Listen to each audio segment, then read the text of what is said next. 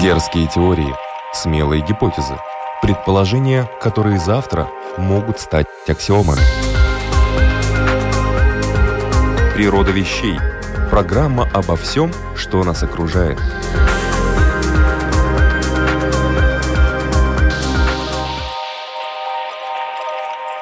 Приветствую вас, любители узнавать новое об уже известном.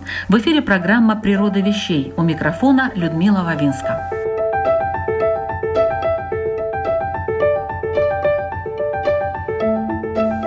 Еще до начала 30-х годов прошлого столетия ученые были уверены, что в космосе царит вакуум, то есть нет ничего.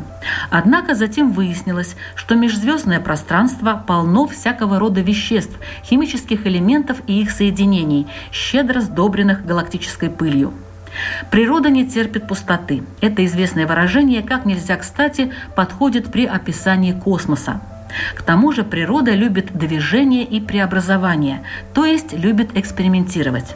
Иногда эти эксперименты удачны, иногда не очень, но в любом случае ничто в нашей Вселенной не стоит на месте, развиваясь и видоизменяясь. Просто для одних объектов для этого процесса требуются мили-мили-миллисекунды, а для других миллиарды лет. Итак, сегодня я приглашаю вас подняться на уровень Солнечной системы и заглянуть на тысячи километров вглубь планет. Из чего они состоят, что там происходит и какие новые открытия сделали в этой области ученые. Сегодняшний наш гость и главный оратор Артем Аганов – доктор наук, профессор Сколковского института науки и технологий, действительный член Минералогического общества Америки, действительный член Европейской академии, действительный член Королевского химического и Американского физического обществ, профессор Российской академии наук, почетный профессор Яньшанского университета в Китае – Автор более 260 научных статей, многие из которых вышли в Nature и Science, журналах общепризнанных и известных в научных кругах мира. Имеет 5 патентов, а его работы цитировались по данным на декабрь прошлого года более 22 тысяч раз. Тысячи исследователей по всему миру используют разработанные им методы предсказания кристаллических структур. Ох, в общем, мы рады, Артем Ромаевич, что вы нашли возможность сегодня в рамках программы «Природа вещей» поговорить о том, из чего состоят планеты и звезды. Здравствуйте. Здравствуйте.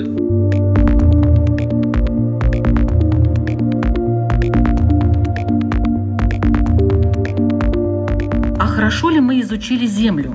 Есть ли еще неизвестные или непонятные области или процессы? Мы знаем нашу Землю относительно хорошо, но только лишь относительно. Мы знаем приблизительно общий состав нашей планеты. Мы знаем очень хорошо состав коры Земли, тоненькой оболочки, на которой мы с вами живем. Мы приблизительно знаем состав мантии Земли, но там есть еще важные неразрешенные вопросы. И совсем плохо знаем состав ядра Земли. Про ядро Земли известно, что процентов на 80-85 или около того атомных процентов оно состоит из железа и никеля, и остальные 15 плюс-минус процентов атомных – это какие-то более легкие элементы, такие как сера, кремний, кислород, углерод или водород э, в непонятной нам пропорции. Все ли эти элементы присутствуют сразу или только какие-то из них и какой именно концентрации, это совершенно неизвестно на сегодняшний день. А это тоже важный вопрос. Мы знаем, что ядро Земли – это богатый железом сплав, точный состав которого мы пока, повторюсь, не знаем. Мы знаем, что мантия Земли – это силикатная оболочка, в которой доминируют силикаты магния. И кора Земли тоненькая, в среднем 24 километра всего-то толщиной. И другие силикаты, силикаты щелочных, щелочноземельных элементов в меньшей степени, там, того же магния и прочих. Так вот, есть целый ряд вопросов, относящихся к строению, составу и также эволюции нашей планеты. Обозначу только некоторые из них. Следующий вопрос относится к тому, как взаимодействуют ядро и мантия Земли. На границе ядра и мантии Земли существует ряд странностей, ряд аномалий, которые люди давно отмечают с помощью геофизических методов, но удовлетворительного объяснения им до сих пор нет. Есть гипотеза, и ее подтверждают некоторые экспериментальные данные что железное ядро и силикатная мантия могут вступать в какую-то химическую реакцию. Высказан ряд гипотез, для которых, повторюсь, есть даже какие-то экспериментальные подтверждения, но точная картина того, что же все-таки там происходит, у нас до сих пор нет. Далее про мантию Земли. Даже можно и про ядро кое-что тоже добавить. В ядре Земли наблюдаются две оболочки. Внутреннее ядро Земли кристаллическое, твердое, а внешнее жидкое. И вот внутреннее кристаллическое ядро, оно постепенно кристаллизуется по мере охлаждения Земли из жидкого расплавленного внешнего ядра. Так вот, внутреннее ядро Земли содержит ряд загадок. Во-первых, установлено, что оно вращается быстрее, чем вся остальная Земля. Во-вторых, установлено, что у него два полушария обладают разными свойствами. Это очень необычно. Обычно считается, что внутренние оболочки Земли более или менее сферически симметричны. Но вот внутреннее ядро, у него есть два полушария, которые разные. Почему так получилось? В чем природа этой разности? Никто не знает. И кроме того, внутреннее ядро, судя по всему, имеет более сложную структуру, и там есть внутренняя оболочка, то есть внутреннее внутреннее ядро и внешнее внутреннее ядро, можно было бы так их назвать. Почему так происходит, тоже не совсем понятно. Возможно, происходит изменение кристаллической структуры железа где-то внутри ядра. Кстати, не совсем понятно, какая кристаллическая структура там проявляется или какие кристаллические структуры проявляются у железа в условиях внутреннего ядра. Во многом это зависит как раз от того, какие примеси там присутствуют, от того, какой точный состав этой оболочки. Короче говоря, ядро – это до сих пор во многом тайна за семью печать.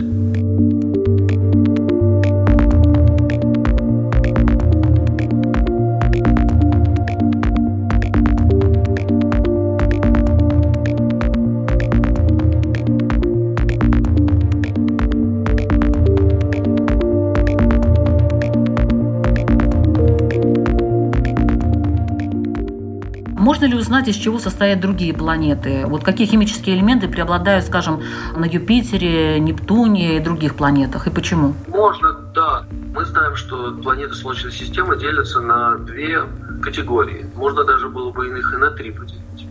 К одной категории относятся каменные планеты или планеты земного типа, такие как Меркурий, Венера, Земля и Марс.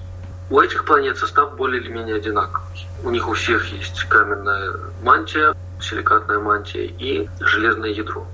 Средний состав более или менее одинаковый, но с той поправкой, что у разных планет немножко отличается соотношение объемов ядра и мантии.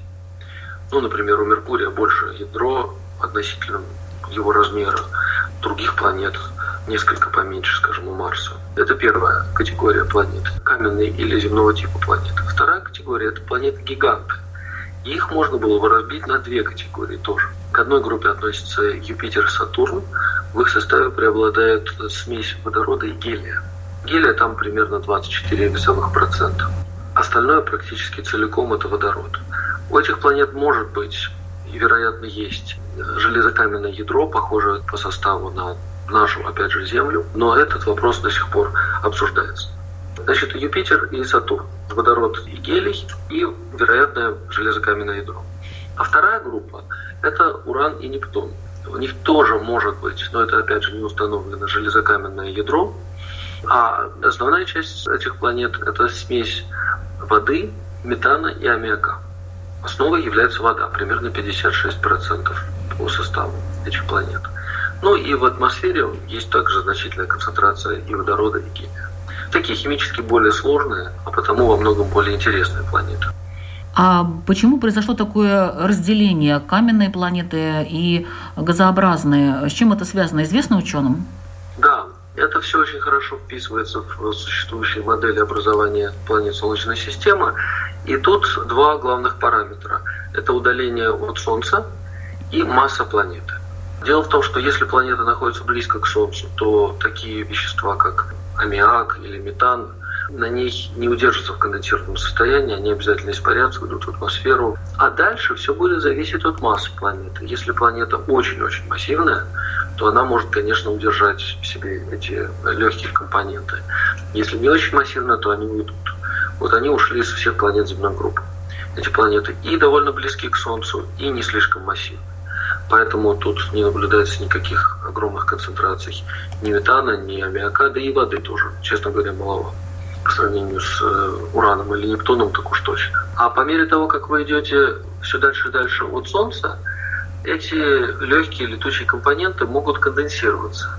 И это и происходит в планетных гигантах. Дело в том, что в составе Солнечной системы именно легкие элементы доминируют. Больше всего, вообще-то говоря, в Солнечной системе водорода и гелия. Примерно 99% элементного состава Солнца, а также Вселенной – это водород и гелий. Все остальное это, можно сказать, незначительная примесь. Вот из этой незначительной примеси состоят планеты каменного типа, да, земного типа. А планеты, которые более массивные, такие как Юпитер и Сатурн, они, во-первых, достаточно далеко от Солнца, и поэтому вот эти летучие компоненты оттуда не сдуваются под воздействием солнечного излучения, не солнечного тепла. Они могут там удерживаться в конденсированном состоянии. Во-вторых, эти планеты достаточно массивные, чтобы удержать их в себе, чтобы эти компоненты не улетучились. Примерно такая вот тут система. То есть масса планеты, сила ее поля тяготения, которая может удержать или не удержать достаточно легкие летучие компоненты, и степень удаления от э, Солнца, которая диктует агрегатное состояние этих компонентов. Они будут э, твердыми, жидкими или же газообразными улетучиться. Вы немного говорили о том, из чего состоит Солнце, э, но я знаю, что структура Солнца намного сложнее, чем вот нам кажется здесь, глядя на него с Земли. Там есть свое ядро, там есть свои движения, свои слои какие-то определенные, которые тоже как-то по-своему движутся. Состав там водород и гелий, да, и идет термоводородная реакция. Да, водород и гелий, и водород являются топливом, которая выгорает в процессе термоядерной реакции, и продуктом этой термоядерной реакции является гелий. И в ходе этой термоядерной реакции выделяется то самое тепло, которое мы видим как тепло, излучаемое Солнцем. Дерзкие теории, смелые гипотезы, предположения, которые завтра могут стать аксиомами. Природа вещей – программа обо всем, что нас окружает –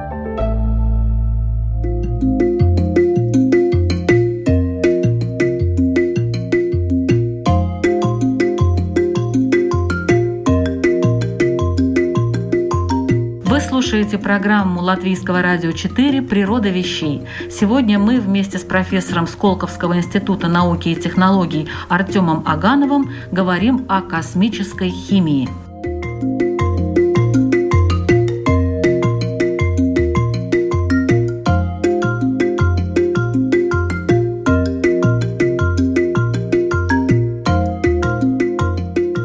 Чем вообще планеты отличаются от звезд?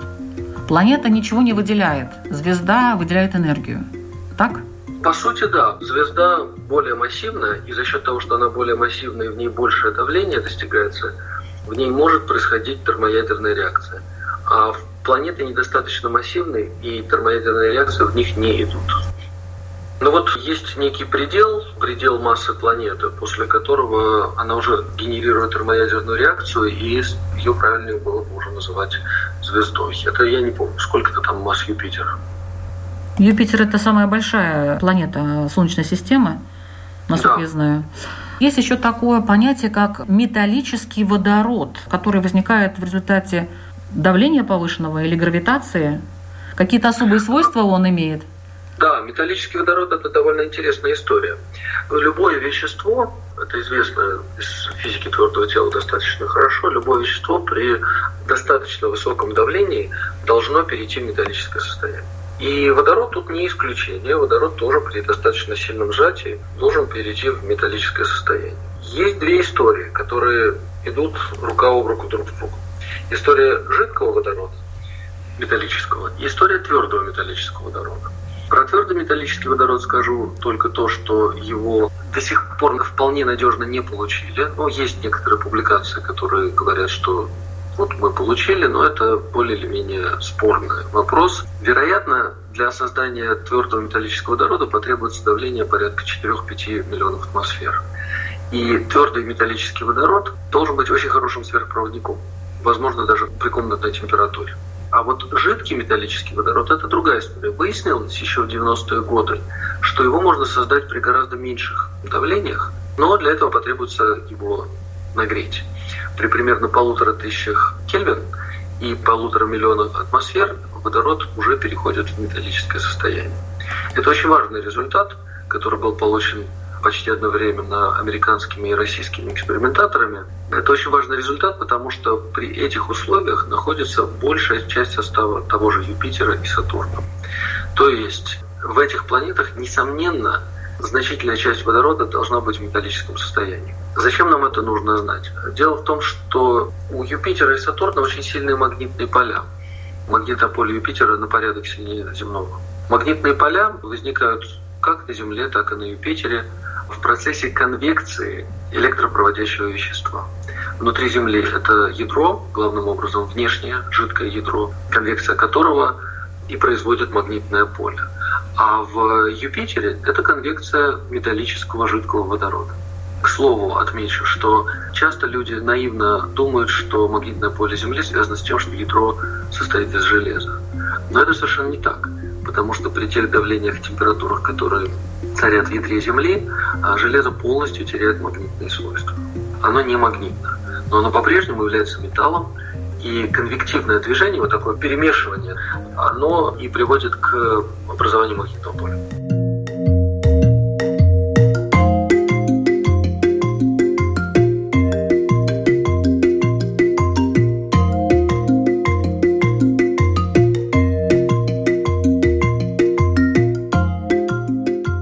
Какие еще химические соединения есть в космосе? Самые разные. Во-первых, очень интересна химия таких планет, как Уран и Нептун. Я вам сказал, что большая часть их состава – это смесь воды, метана и аммиака. Но это лишь по валовому химическому составу. На самом деле эти молекулы под давлением претерпевают крайне интересные и непростые химические преобразования. Например, вот эта смесь при достаточно высоких давлениях и температурах, в ней образуется алмаз. Грубо можно сказать, что метан одна из компонент, под давлением и при высокой температуре разлагается или полимеризуется, как хотите, можно сказать, или конденсируется с реакцией поликонденсации или полимеризации, продуктом которой является алмаз. Эта гипотеза была высказана 40 лет назад и с тех пор подтверждена многочисленными теоретическими экспериментальными работами, в том числе нашими теоретическими работами в моей лаборатории. И вот этот вот алмаз должен сыграть очень большую роль, потому что алмаз плотнее окружающих его жидких веществ. Он твердый, его температура плавления очень-очень высока, и поэтому он в этой жидкой толще должен падать, поскольку он более плотный. И энергия падения алмаза толще вот этой гигантской планеты с ее сильным гравитационным полем должна привести к выделению огромного количества энергии. И действительно, Нептун светится в два с лишним раза больше, чем ожидалось бы, если бы он был в тепловом равновесии с солнечным излучением. То есть Нептун в два с лишним раза больше отдает тепла, чем получает от Солнца. Можно сказать, что он генерирует тепло внутри себя, вот благодаря падению алмаза. Интересно также, что Уран, который во многих отношениях очень похож на Нептун, не обладает такой избыточной светимостью. Вот эту вот аномалию мы в недавней нашей работе как раз рассмотрели. Сейчас мы отправили эту работу в общем, журнал и ждем, в общем, ее скорого опубликования. Но это еще не все. Очень интересным образом ведет себя аммиак под давлением. Аммиак – нейтральная молекула NH3 под давлением, это было тоже показано и теоретически, экспериментально, распадается или диспропорционирует с образованием очень интересных штук. Например, есть диапазон давлений, при котором NH3 диспропорционирует с образованием ионов NH4+, и NH2-. Получается ионное соединение из аммиака. Ну и так далее. И масса интереснейших соединений. Кроме того, очень интересное соединения, которые образуются на спутниках, таких как Титан, Европа, Ганимед и так далее. Там могут образовываться различные кристаллы гидраты, например, кристаллы гидрата аммиака, которые тоже активно изучаются. Могут быть гидраты того же метана, например. Мы знаем, что газовые гидраты являются основной формой существования природного газа на Земле. То есть не классические месторождения газа, такие как, вот, скажем, в России, а шельфовые отложения газовых гидратов. Там примерно на два порядка больше газа сосредоточено, чем в классических месторождениях газа. Такого рода гидраты могут встречаться и на спутниках планетам-гигантов, перечисленных мною. Природа вещей от малых до самых больших, от известных до самых загадочных, от простых до самых сложных. В подкасте и на Латвийском радио 4.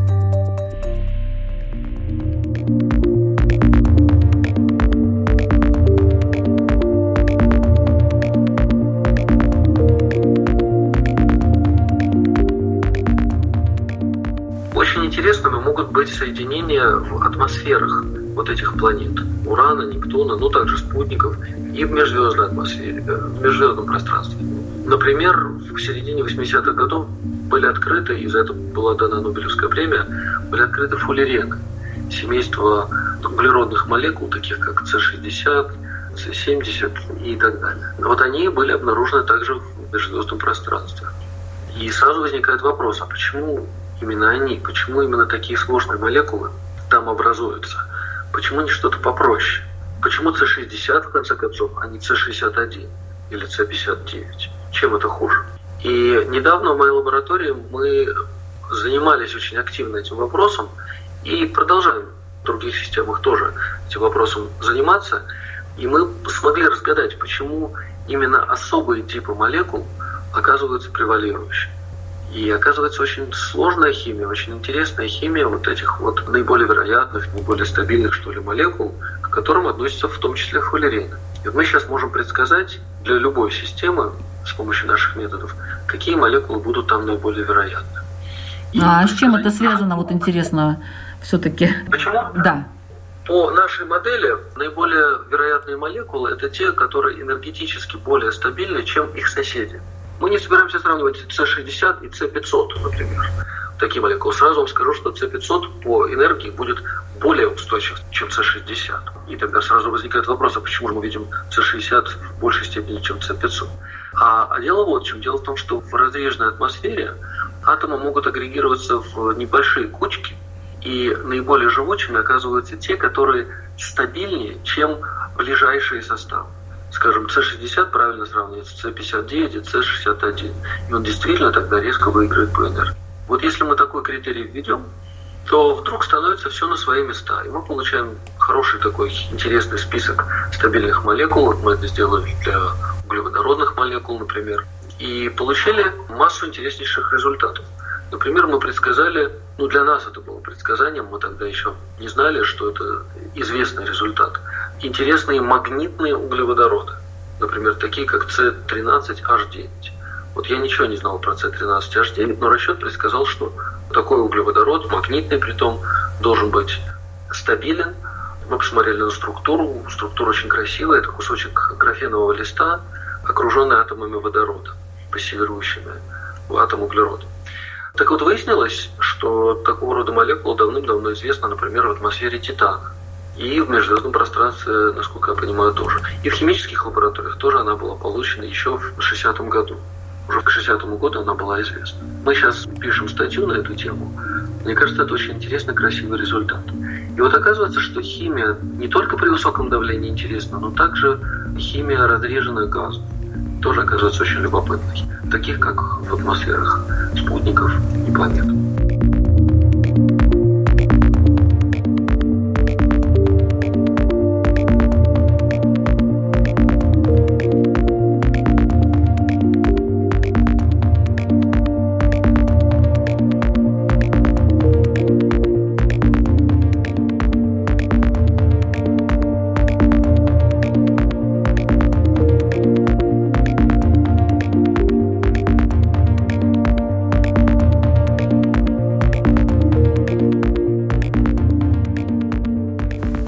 Но если вернуться на поверхность Земли, я знаю, что несколько тысяч минералов открыто на нашей Земле. А вот интересно, а почему Земля так богата минералами? На самом деле, я бы ставил вопрос по-другому. Почему Земля так бедна по своему минеральному составу? Нам известно 118 химических элементов на сегодняшний день. Два десятка из них получены искусственным путем, даже больше. Даже плутоний тоже ведь искусственно получен. После урана. После урана все, что мы знаем, было получено искусственным путем. Плюс еще два элемента, технеций и прометий, тоже были получены искусственным путем. То есть получается, что у нас где-то 90 элементов, которые встречаются в природе. Сколько можно создать соединений из 90 элементов? На самом деле безумное множество. Вспомним, что колоссальное разнообразие нам известно для соединений всего-то там 4-5 элементов углерода, водорода, кислорода, азота и серы, органическая химия. Это из 4-5 элементов. А сколько же можно было бы собрать соединений из 90 элементов? Это были бы не тысячи, это были бы даже не миллионы, это же были бы какие-то, ну не знаю. Но, может быть, просто мы их не открыли еще, мы о них не знаем. Может, они уже есть?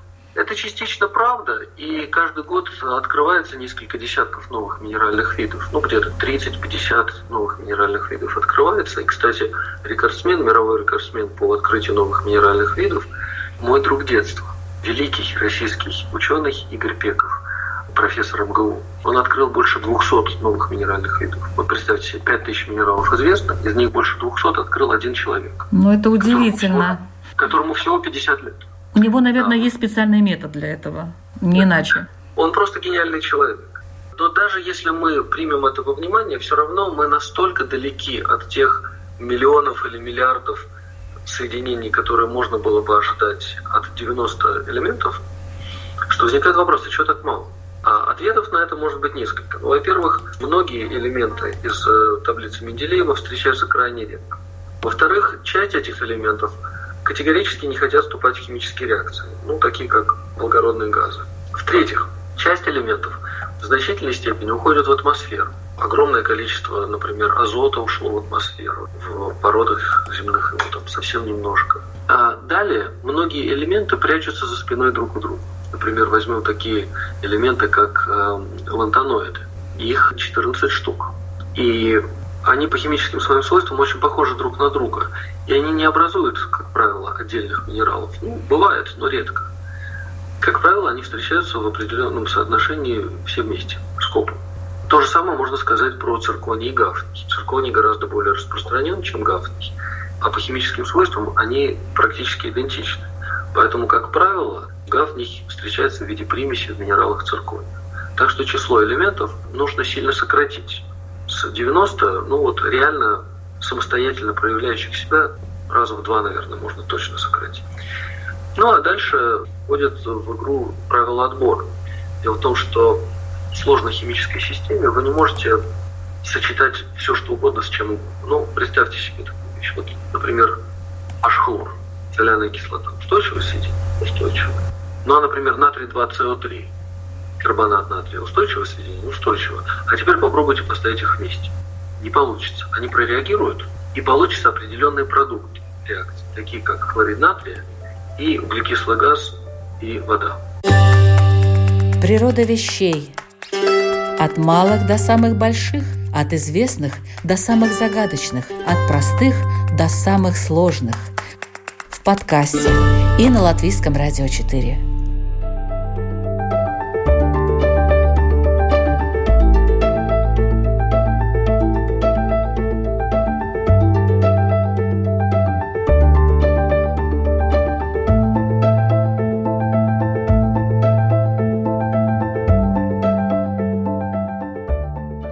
А какой самый последний устойчивый элемент? Вот я читала про свинец и про висмут.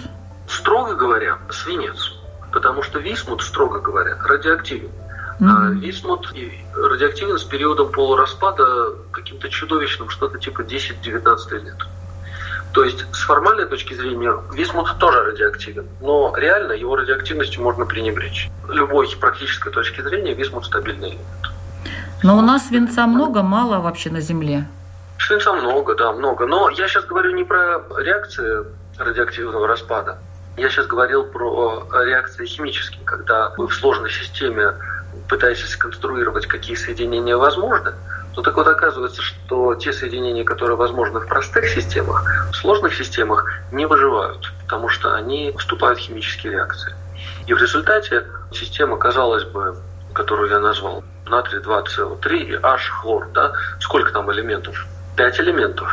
Но результат будет достаточно бедный.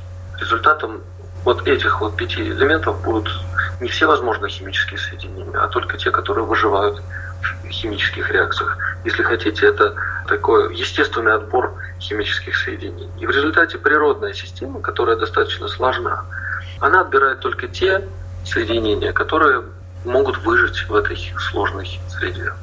Ну, поэтому мы, наверное, не бедные, а достаточно богатые, вот так скажем.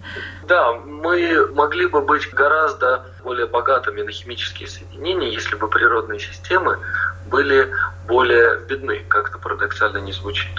Вот если в э, природной системе не каша мала из множества разных химических элементов, а вот, например, представьте себе на континенте Африка только соединение, только карбонаты натрия, карбонаты, гидрокарбонаты. Все, там они живут.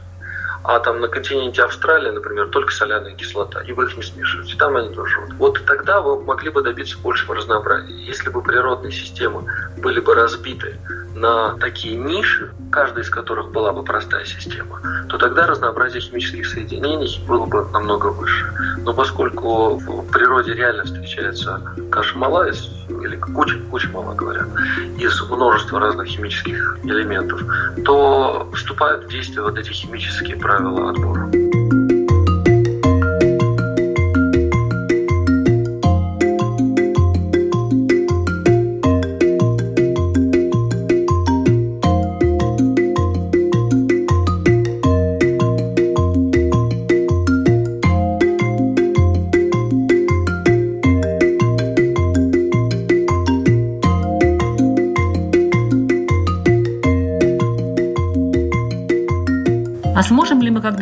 использовать полезные ископаемые с других планет? И какие нам нужны? Ну, я понимаю, все, наверное, нужны, но сможем ли мы использовать?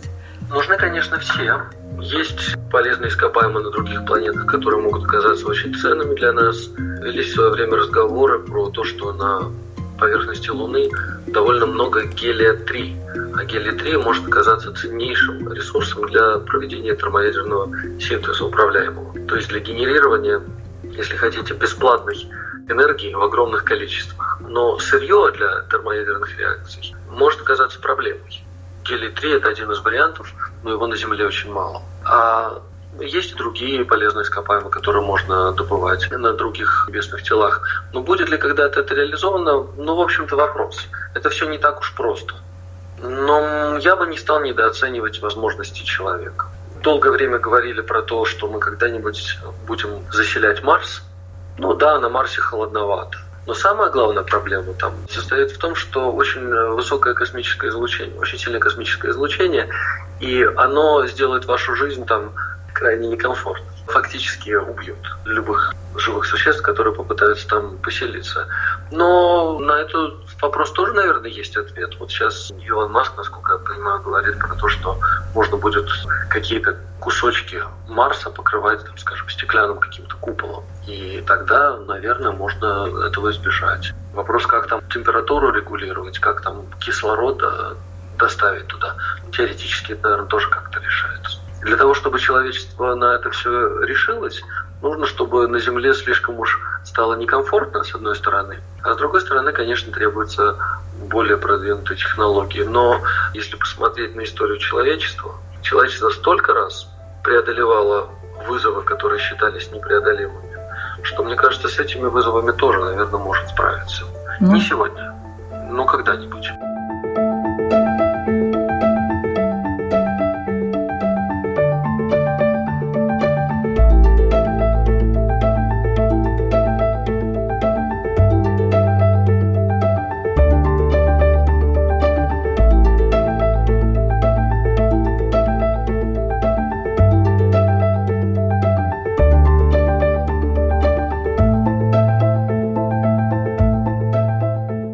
Слушали программу «Природа вещей», подготовленную Латвийским радио 4. Сегодня с доктором наук, профессором Сколковского института науки и технологий Артемом Агановым мы говорили о том, из чего состоят звезды и планеты. Большое вам спасибо, уважаемый профессор. Спасибо. Над выпуском работали Людмила Вавинска, Ингрида Бедела и Кристина Золотаренко. «Природа вещей». Мы узнаем ее каждый четверг в 15 часов на Латвийском радио 4. Слушайте нас и в подкастах. Присоединяйтесь, это интересно. thank